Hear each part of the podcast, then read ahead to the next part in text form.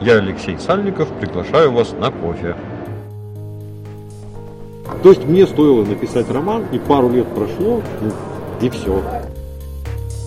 Я стал понимать, почему меня считают сумасшедшим и почему книга считается адовым повествованием.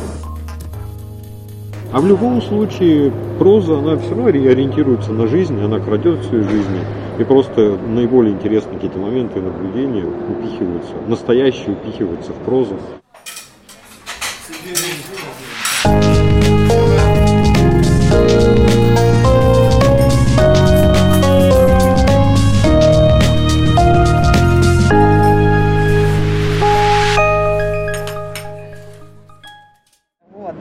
Техника дошла, то что сидим мы прямо посреди Ельцин-центра, сидим, пьем кофе не с кем-нибудь, а с Алексеем Сальниковым.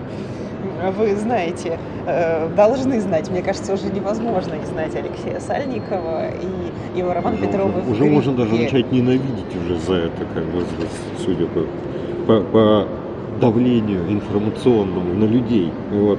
Вас, кстати, здесь в Екатеринбурге на улицах узнают? Узнают. Но особо как бы на шею, к счастью, не бросаются. А вы бы обрадовались? Нет. Я однажды увидел свою фотографию это в Фейсбуке, которую я не планировал. Ну, я просто стою в метро хмурый, а там фотография моя. Никто не спросил, как бы стрёмно на самом деле такие вещи. Вот она, обратная Видели. сторона публичности. Да. Вот показали буквально на днях Петровых в гриппе на фестивале в Каннах. Там Да. были очень хорошие отзывы. Я читала французскую прессу, что пишут. Буквально на днях появится уже в российских кинотеатрах фильм. Вы его видели. Да. Как вам? Ну, я, я стал понимать, почему меня считают сумасшедшим и почему книга считается ин- иногда такой ад, ад- адовым повествованием. Потому что ни при перечитывании, допустим, редактуры, ни при просмотре спектаклей двух постановок, я как бы не понимал, в чем дело. Потому что все равно, когда есть книга и когда есть спектакль, это все равно некое отстранение от повествования. Оно как-то присутствует. Оно, а кино более такое затягивающее занятие. Там вот эти все визуальные образы, которые там присутствуют буковками в тексте, они явлены буквально ну просто зрителю как таковому. И это меня даже шокировало немножко. Меня самого. Ничего себе. Ну, Я удивило, помню, по когда вышел спектакль по Петровым, у вас было более нейтральное мнение.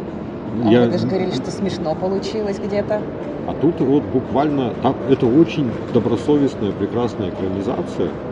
Вот. Она настолько экранизация, что возможно, что зрителю, ну, не, читай, не читавшему человеку, возможно, труд- труднее будет понять фильм. Хотя вот, вот тут я страницы не смог. Я вот не, не понимаю, насколько вот может быть непонятно человеку, который не читал, насколько может быть понятен ему фильм. Вот. Вот тут я не смог разобраться. Да, вот это интересно. Да, насколько это самостоятельное А так, произведение, не Это просто там очень замечательно передан именно ритм повествования. То, что э, вот э, дико- дикие как бы немножко двухтысячные, когда это все проваливается. Детство Петрова, вот, потом это двойное вот это повествование от лица Петрова и от лица Снегурочки, это тоже замечательно передано.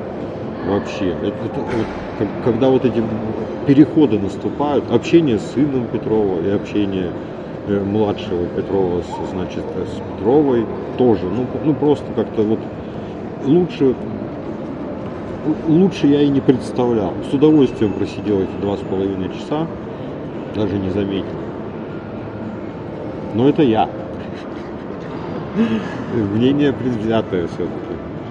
В процессе вы как-то участвовали как консультант, вы Нет, читали к счастью, сценарий. нет. Нет, сценарий я прочитал, но я так понял, что там все равно какие-то изменения были. И я уже между чтением сценария и тем, как я увидел экранизацию, прошло уже столько времени, что я забыл, собственно, в чем заключался сценарий и в чем заключаются изменения. Ну, там довольно продолжительное время все это все-таки. Ну, вот. Актеры как-то консультировались с вами. Нет, но, но актеры вообще там. Это просто какой-то буквально капустник из современных актеров. Ну да, Замечательный, например, да. я видела, что Снегурочку сыграла Юлия Пересильд, А, я тоже Петрову прям- сыграла Чулпан Хаматова. Да, Мы да. их обеих только что буквально недавно видели в Злихе. Да, И теперь они уже в новых образах снова появляются, снова в экранизации. Причем мне подсказали, что Челпан Хаматова, это ведь это вообще ее первое вот такое вот воплощение агрессивное. Она обычно говорят, что это ну, что-то такое нежное, с оленями глазами, Ну, а тут она отжигает, конечно, что по у полной. нее доктор Лиза. Да.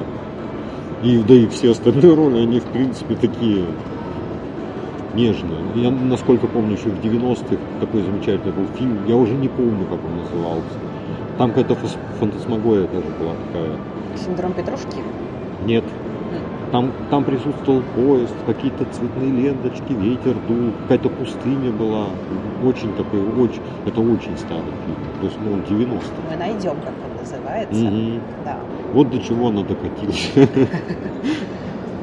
Благодаря Алексею Сальникову.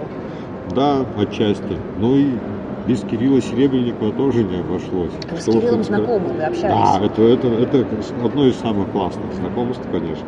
Мы были вот, кстати, в Ельцин-центре, он сюда приезжал за- зачем-то, не помню. Вот. И мы с ним пересеклись. Тут есть бар Борис, такая вещь. Вот. Ну, оверпрайснутая несколько, вот, чересчур пафосная. Вот. И, и вот там у меня жена несколько волновалась. Но нам повезло, что как-то что актеры Гоголь центра, что здесь нашего ЦСД. Ну как-то всегда все весело происходит. Ну и в конце концов мы тоже ведь часть, не знаю, э, некой творческой интеллигенции, или, не знаю, творческого процесса как современного в любом случае. Поэтому нам просто было с такими новыми знакомствами. Вот. Да, с, а с Кириллом Серебренниковым так вообще просто что-то пришел в театр, познакомился, все. А мы все как-то не могли пересечься нормально. И в итоге была московская книжная ярмарка и как раз день рождения Кирилла. Я приехал в Москву. Как там это совместилось, два этих мероприятия. ну вот. Вы вообще часто бываете в Москве? Ну, было время, да, но сейчас как-то, к счастью, все-таки к счастью, я буквально уехал, тогда ездил в Самару, что ли, закрыл за собой дверь там перед эпидемией, в марте как раз что-то, в, начале марта или в конце февраля 2020 года, или 19 когда она началась эта эпидемия, я что-то уже, в В конце 20 19-го, в А, начале, начале весной 20-го. 20-го Да, да, нас да, всех да. закрыли на карантин. Пошла такая новая, мне кажется, волна, может быть, я заблуждаюсь, популярности Петровых в связи с экранизацией, понятно, но и в связи с пандемией. Эта книга оказывалась во многих списках для чтения там, прямо Да. сейчас. И а, типа роман, чтобы лучше понять ситуацию, что происходит. А мне вот казалось, что в России примерно всегда происходит что-то такое. Так я не понимаю этой новой волны, потому что каждый год пандемия гриппа, она в принципе, ну обычная, правда, она повторялась, косила людей год, ну выкашивала, по крайней мере, ну, из. Там, конечно, так дико страшно и дико опасно не было, но все равно каждый год я, собственно, ежедневный, вот как всегда это было осенью, зимой, как что-то привычное, как празднование Нового года. Поэтому я их совместил примерно. Совместить э, эпидемию и празднование Нового года. А тоже как бы такая граница между Старым годом и Новым, тоже некая такая, когда Старый год типа умирает. Хотя на открытках там обычно были советские открытки, где Новый год, или там в журналах карикатуры были, там, ну, или ну, какие-то новогодние номера крокодила, допустим, там всегда Новый Помню. год там провожал старый Новый Журнал год. «Крокодил». Был такой еще, да, я помню. Он и сейчас вроде бы есть, но там как-то надо исхитряться. Ну, то есть надо заморочиться, чтобы... Такой популярности у него уже нет, когда там миллионными экземплярами, ну, буквально миллионами экземпляров выходил, по-моему, два раза в месяц даже. и не было большего счастья, чем где-нибудь родственников найти подшивки старых журналов, каких крокодилов вот этих или еще чего-нибудь. Или мурзинки какого-нибудь. Это интересно. Вы, Да. вы их не коллекционируете сейчас? Нет, нет. Я вообще как-то пытаюсь со- сократить количество хлама дома какого-нибудь. Я понимаю, что коллекция это хорошо, но потом, когда ты отбрасываешь коньки, ты все равно. Что нафиг это не надо, Или да. как это? Ну я пытаюсь, уборка. да. Мы только все убрали в шкафы. У нас, было у нас была стенка до ремонта, оставшаяся от прежних хозяев. Она была вроде бы, в нем много что должно было поместиться, но это было, была крайне нефункциональная вещь на самом деле. Алексей Сальников уже провел свою посмертную уборку. А видите и вы. Самая неожиданная вещь, которую пришлось выкинуть. Часть библиотеки потерялась при ремонте. Или какая-то потерялась при переезде. Я понял, как это потерялась. Часть книг потерялась при переезде, как говорят. На самом деле думают, да нафиг еще вот эту коробку, короче, переть куда-то. Зачем? И оно теряется при переезде, в общем. Все теряется при Да. переезде. Как стать писателем? Алексей, вот вас спрашиваю. Встреча? А, вот, вот как раз, э, вот я вспомнил, да. Когда меня на встречах спросили, сколько у вас времени прошло от, от написания э, первого романа до как бы признания, я, я хотел сказать, ой, много лет, а оказалось, что года два. То есть это прямо издевательство над людьми, которые всю жизнь, допустим, этим занимаются. То есть мне стоило написать роман, и пару лет прошло, ну, то есть, ну, второй роман, ладно. Ну, и все. Но я придумывал, конечно, Петровых дольше, чем писал, но они как-то складывались. Ну, вообще, как бы сама физическая работа и то, как, когда роман вдруг все увидели и начали читать, всего года два-три прошло. Это просто, это вот, это вот, я говорю, у меня как-то само собой все происходило и вот произошло. Петровых вы как придумали? Сначала почему-то, вот я увидел там сценку в троллейбусе эту, замечательную, но она не была э, насилием, не сопровождалась. Там просто женщины э, этого дяденька, который не следил за языком, ну, скорее всего, был какой-то поехавший просто. Они его выпихнули от греха подальше из троллейбуса, вот, и все. Ну, и ни- ни- никаких битв не было. Вот. Он, по-моему, сам не понимал, что он несет. Э, э. И вот как-то этот первый эпизод сложился, потом как-то э, начала придумываться семья. И было несколько, получается, какой-то, как будто бы цикл рассказов про Петровых был. И он как-то не складывался. Ну и, и хотелось сказать, ну и что? То есть вот была идея глав по порядку, и не было последней главы, которая бы это все вдруг объединила. А потом хлоп, внезапно придумалось и, и заиграло. Вот. И, конечно, я кинулся писать. Во-первых, я понял, что это будет неожиданно для читателя, который, скорее всего, не, не поймет, в чем там дело. Скорее всего, закинут на полку, прочитают и не поймут, что там, э, значит, Снегурочки, сестра этого Виктора Михайловича. Но э- это меня не остановило. Вот. А во-вторых, да, было какое-то во-вторых. А, во-вторых, что этого никто еще так- такой фигни не делал. Ну, то есть делали, но не таким образом. Вот. На кого вы ориентируетесь? Я ориентировался, ну я тогда на Джо, это немножко украдено у Джона Ирвинга, опять же, и у романа «Покуда я тебя не обрету», когда э, ребенок сначала переживает детство, мужчина, э, и ему мать рассказывает, как все было в детстве, а потом родственники рассказывают, что мама у него была не фонтан, и на самом деле она там проституцией подрабатывала, и все такое. И, это никакие не ее друзья военные, это были клиенты, как бы. Там много что, как бы, что отец не был такой жестокий у, не- у него, он просто хотел его забрать из этой, как ну, сколько я помню. Вот, то есть то детство, ко- которое ему презентовала мама, значит, и, и потом поведали родственники, вот они различались. И на, на этом приеме, да, хотелось с разных точек зрения показать одно и то же событие. Вот. Этот прием не нов, но он еще там, не знаю, у Борхеса где-то попадался в, как- в каком-то из рассказов. Но именно вот в нашу действительность как-то так и неожиданно это внезапно что-то вылезло. Я понял, что этот сюжетный ход, он может и повторяющийся, как бы в некоторых чужих текстах, Но в данный момент он такой довольно неожиданный и оригинальный в чем-то. И я как бы свою жизнь немножко с, в это втянул, потому что у меня действительно была история в детстве, что я подумал, что я помню вот этот момент, что у Снегурочки была холодная рука.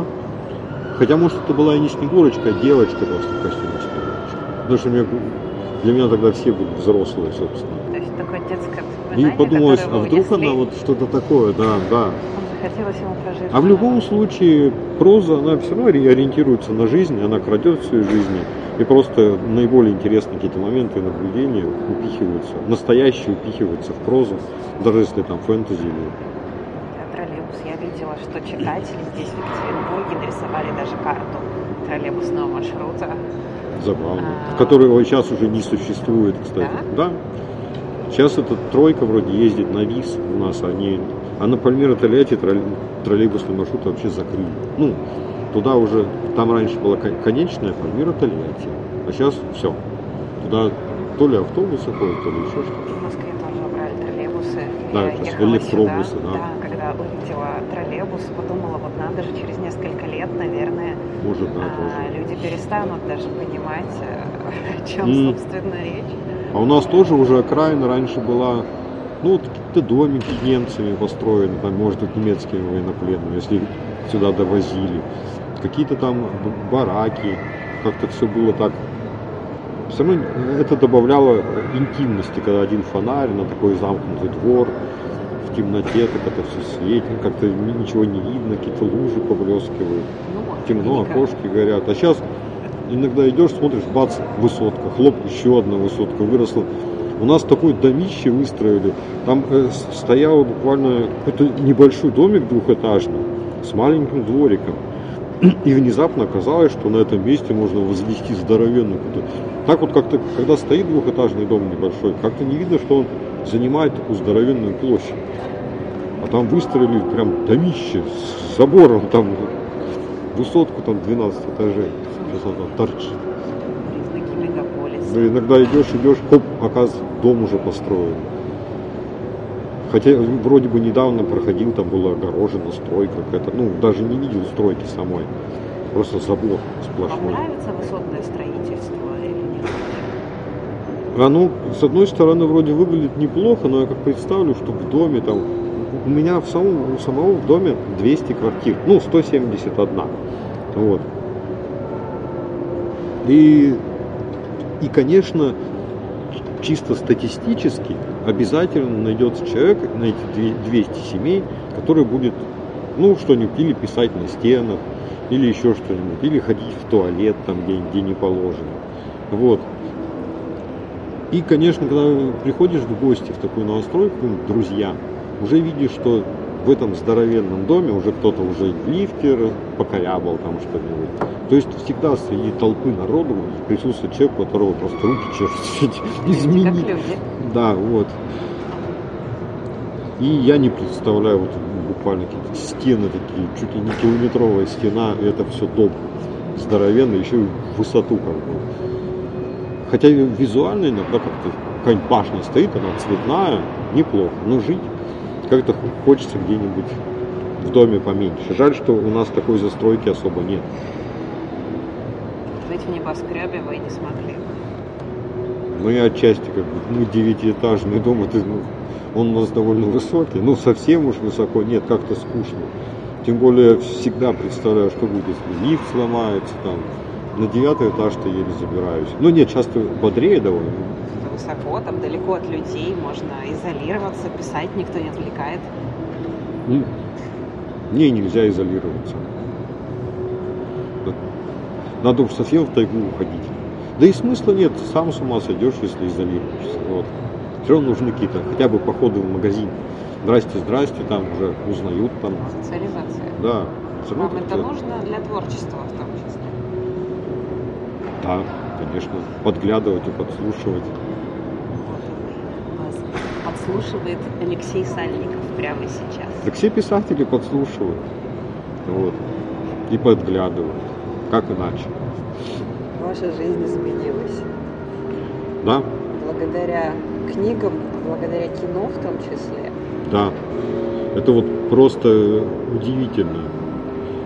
Удивительно, что кто-то другой берет, увлекается, да, и собирает людей, и они что-то делают, по- потому что ты вроде как придумал. Ну ведь искусство это примерно так и работает. Ну да, я так и понимаю, что оно так и родилось. Там кто-то нарисовал оленя на, на стене пещеры, кто-то повторил, потом как-то это вариации, да, какие-то это все эволюционировало, эволюционировало, эволюционировало и до нынешнего как бы современного искусства. Вот опираясь на шедевры того времени и развиваясь, так и доросло. Так и в литературе, и в, в кино. Вот. И опять же, возвращаясь в кино, я вот больше всего боялся разочароваться. Но нет, не, не раз- не разочаровался. То есть, да, просто, ну просто здорово. Ну, то есть, как это объяснить? Вот именно киноязыком рассказано, не просто как-то передано на экране, а именно ра- рассказано именно киноязыком. И, и операторская работа, актерская работа, конечно, была. Ну, Операторский приз в Каннах он уже получил. И он не зря получил, это правда. Это вот, это вот как, это как зрелище, это просто чудо какое-то. Особенно там вот момент. Да. Да вы поймете этот момент, за, за него Петровых любят. Вот как. Услышим этот момент. Да, да, да, увидите, да, ладно. Почувствуем. Вот. Да. Для меня один из текстов, который, ну вот, вот не знаешь так, как, как это увидит режиссер. Да? А сейчас же много кино снимается, очень растут платформы, много всего появилось, все хотят снимать кино, многие хотят делать экранизации, ну, ищут там что-то сюжетное. Вот если детектив, то давайте детектив, если триллер, то давайте Да, да, триллер, да. или там приключения, или вот что такое сюжетное увидеть. Здесь какая-то Да. совсем другая история. Или давайте, как сказать, вот добавим еще несколько арок, чтобы было сюжетных, чтобы Да. было интереснее. Вот эту закроем. Любовный Это- треугольник. ну. Да, да. А сейчас еще повесточка добавилась такая, уже думаешь, ну елки-палки, как бы.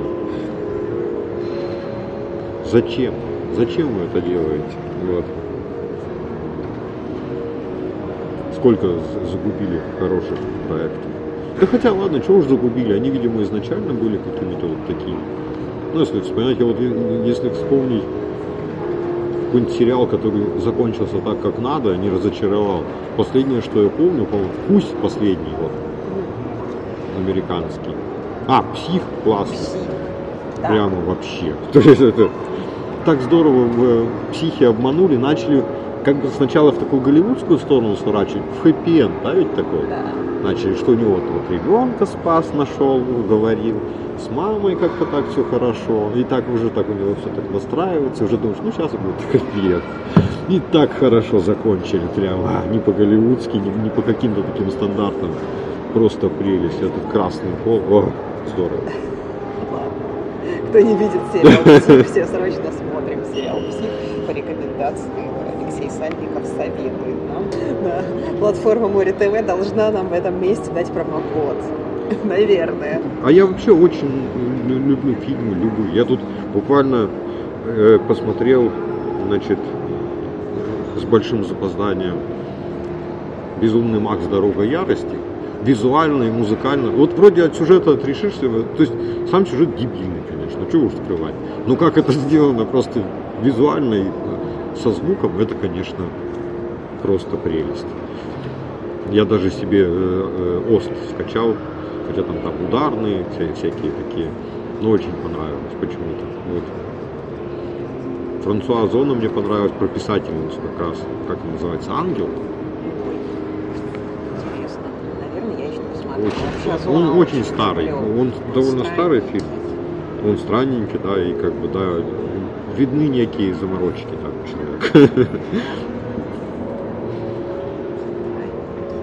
Ну и да много всего, а сериалов куча. Нам нравился с женой Modern Family сериал.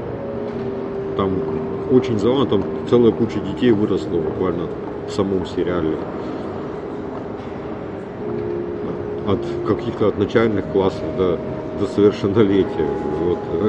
И при этом это не, было, не выглядело позорно. Обычно как-то дети так, ну, плохо играют дети, чего уж скрывать в большинстве своем. Вот.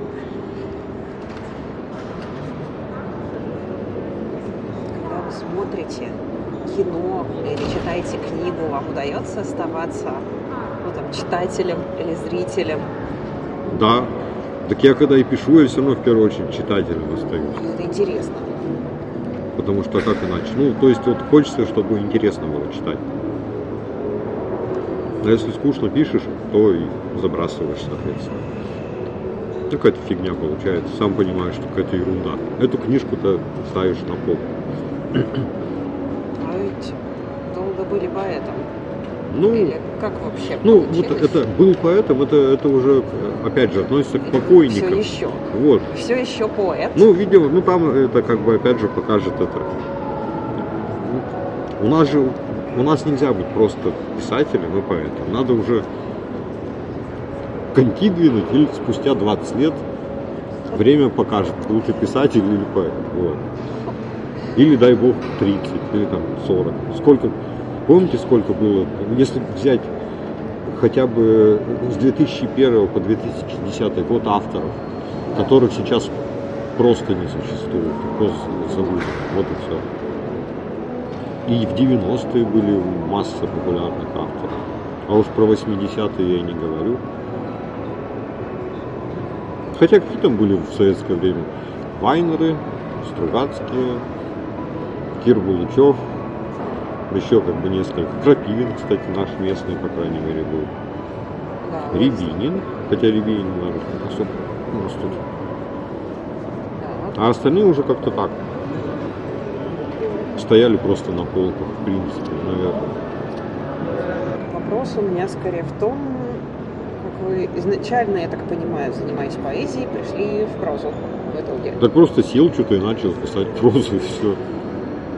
В какой-то прекрасный момент я просто стал, сижу, пишу прозу. Все. Кусок из отдела. Ну там просто вот такой, из первой главы. Не сначала, причем, а что-то как-то из середины. Вот. Думаю, интересно, надо закончить. И закончил. Вот так и стал писать прозу. Отдел, получается, был первым текстом. Ну, вот таким законченным крупным текстом, да. Но вам не сразу удалось его издать. Да, Как вот дальше складывалась его судьба? он в Волгу попал. Потом, собственно, так же, как и Петровы, тоже попал в Волгу. Петровы тоже попали в Волгу, потом их выдвигали на большую книгу, Петровы попали в шорт-лист большой книги. Волга это литературный журнал. Да, да, да, в Саратове издающийся. И Петрова вытащили отдел, собственно говоря, на, на публикацию книгой. И на то, чтобы читатели говорили, отдел мне нравится больше, чем Петрова. А мне Почему? опосредованно тоже очень нравится. Да, такое странное, да. Сейчас вы ничего не делаете, только пишете. Да, Пишете что-то новое. да. Так при, при этом еще перебиваясь рассказами всякими. До этого, я читала, что вы сменили много разных Ну, не профессий. что много, ну, несколько сменил, да. А например, самая странная работа, которую вам приходилось делать. Э, Сторожить, на самом деле, автомойку какую-то дебильную. Вот, это была самая странная работа. Сколько вам было лет тогда? Ну, что-то за 20 там, как-то так. Вот. Ну, я абсолютно не... То есть смыслов в этом сторожении как бы не было. Ну, ну, видимо, такое время было, что все требовало э, того, чтобы это сторожить. Вот. Это было в 90-е. Ну, э, В конце начало 90-х. 2000-х, по-моему, или в конце 90-х, Ага. да, да. Ага. Здесь. Нет, в Тагиле. А, в Тагиле. Это было странно. То есть, ага, вернемся к детству. Вы оказались в Екатеринбурге А, ну мы... с мамой, А, нет. научились здесь читать, Да, нет, это, я в Гор- это я под Тагилом. в школе, Да, в Горноуральске. Горно-Уральске. Да, потом переехали мы с женой, я познакомился с женой, мы переехали в Екатеринбург. Вот. Чтобы у нас сын учился и мог не быть, он плохо видит, поэтому, чтобы он не жил в интернате, решили сюда переехать. И не пожалели, вот, нисколько. Оказалось, понимаете, я жил в Горноуральске, я когда переезжал в Нижний Тагил, приезжал просто. Мне казалось, что Нижний Тагил просто вершина какой-то цивилизации. И кинотеатры, и все такое. После того, я приезжал э, в Екатеринбург, это вообще, конечно, было очень что-то с чем-то, просто удивительное впечатление. Вот. Екатеринбург у нас третий или четвертый по величине город в России. А после Москвы, Петербурга и Новосибирска. Мгм. Ну, Петербург и Москва, конечно. Ну, Москва. Ну, после, после вот все-таки довольно крупного города просто кажется, что в Москве ты находишься и как бы это просто много Екатеринбургов наставленных, как бы та- так, или иначе, просто по площади. Москва – это много Екатеринбургов. Ну и бывают какие-то проспекты, какие-то, какие-то достопримечательности, которые раньше только на картинках видел. Вот. Например, Ну, я не знаю, когда вы в Москве, где вы любите бывать? а куда позовут, там и люблю бывать. Вот. Все книжные магазины, знаете. Ну, не все, но ну, вот, э, Библиоглобус. Ну, разумеется. Ну, по-моему, везде есть этот библиоглобус. Три книги, которые стоит прочитать сейчас. Художественный. Любые. Так, во-первых, мне очень понравилось э, э, вот тут недавно э, Дональда Рейфилда книга «Жизнь Антона Чехова». Интересно. Она уже, уже по-моему, второе или третье издание. То есть англичанин заморочился, славист. Приехал в Россию, значит, э, облазил все архивы и все остальное. То у него там куча благодарностей. И, собственно, составил подробное жизнеописание, в, в ко- в котором, ну, Чехова и семьи его, в котором, э, в- вопреки школьным представлениям, и отец Чехова не такой уж плохой, как его в школе рисуют обычно, что он там бил их там. Ну, он их правда колотил, да, но это такой дикой травмы в Чехове не оставил, и крупной обиды за все остальное нет. То есть он не ненавидел отца до конца жизни, как это обычно, вот из-за отца у меня там карьера не сложилась, что-нибудь такое. Нет, они буквально с семьей жили очень дружно, довольно таки. Там ему, по-моему, больше проблем доставляла его э, неразборчивость связи, ну или слишком э, разборчивость в плане брака, в котором все, все хотел он хоть идеальный брак. Во-вторых, он сам устроил сестре сладкую жизнь своей, значит, и так и не дал ей замуж выйти и своими какими-то претензиями. Ну и в-третьих, там и братья его отжигали неплохо. Я вот, кстати, если у кого есть книга «Переписка Александра и Антона Чеховых», почему-то ее издали только в 2002 году и больше не переиздавали. Хотелось бы ее почитать. Вот. Там, судя по цитатам, Александр ничем Антону не уступал в плане остроумия. Вот. И прямолинейности. Там такие у них бывают обмен мнениями основательный такой. Ну и там прекрасно, э, как вообще люди общались между друг другом. Допустим, Левитан, когда пла- планировал в гости приехать куда-то там на, дачу к Чехову, он писал, что хочу, значит, увидеть этого, этого, этого, и надеюсь увидеть также вашу гнусную физиономию. Так, а вторая книга, ну я не знаю. Опять же, э, очень, э, я тут окунулся в Чехова и рекомендую всем прочитать его, не знаю, все, что он написал. Вот. Потому что он раскрывается просто удивительным образом. То, что вот, э, как это объяснить? То есть удивление на- изобретательности Набокова, допустим, оно имеет какое-то объяснение. То есть вот смотри-ка, как, как ты хитро вот это вот завернул, значит, и сравнения-то такие, значит, и какие неожиданные, э, какой синтаксис, значит, и как, какой, я не знаю, э, значит, какая стилистика удивительная, узнаваемая. Удивление Платоном, Платоновым тем же, например, объяснимо. А по тексту Чехова идешь как по минному полю, э, не подозреваешь, что это минное поле, потому что внезапно так подрываешься на каких-то его удивительных сравнениях. Вот. И это причем сделано как будто бы, когда читаешь Набокова, видишь, что это сделано специально. А тут как-то естественным образом, и такого автора просто ну, трудно найти. То есть я для себя в 40 с лишним лет Чехова открыл, и, и, мне кажется, уже вряд ли для себя закрою, вряд ли он меня уже разочарует. Вот. Открыли в себе внутреннего Чехова. И всем советуете. И, а третья книга. Я очень рекомендую вот романа Сенчина, его маленькую повесть, которая меня потрясла. Ничего страшного. Не, она, Ничего страшного. да, она, она довольно старенькая, но она классная.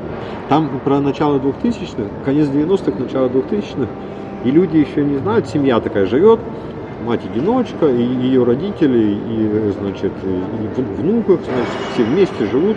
И у них все как-то неблагополучно, и они еще не знают, что через несколько, вот буквально вот скоро наступит нормальная жизнь, более или менее. То есть они еще живут в 90-х, и они вроде как бы еще не заканчиваются, но скоро уже будет более-менее нормально. Вот.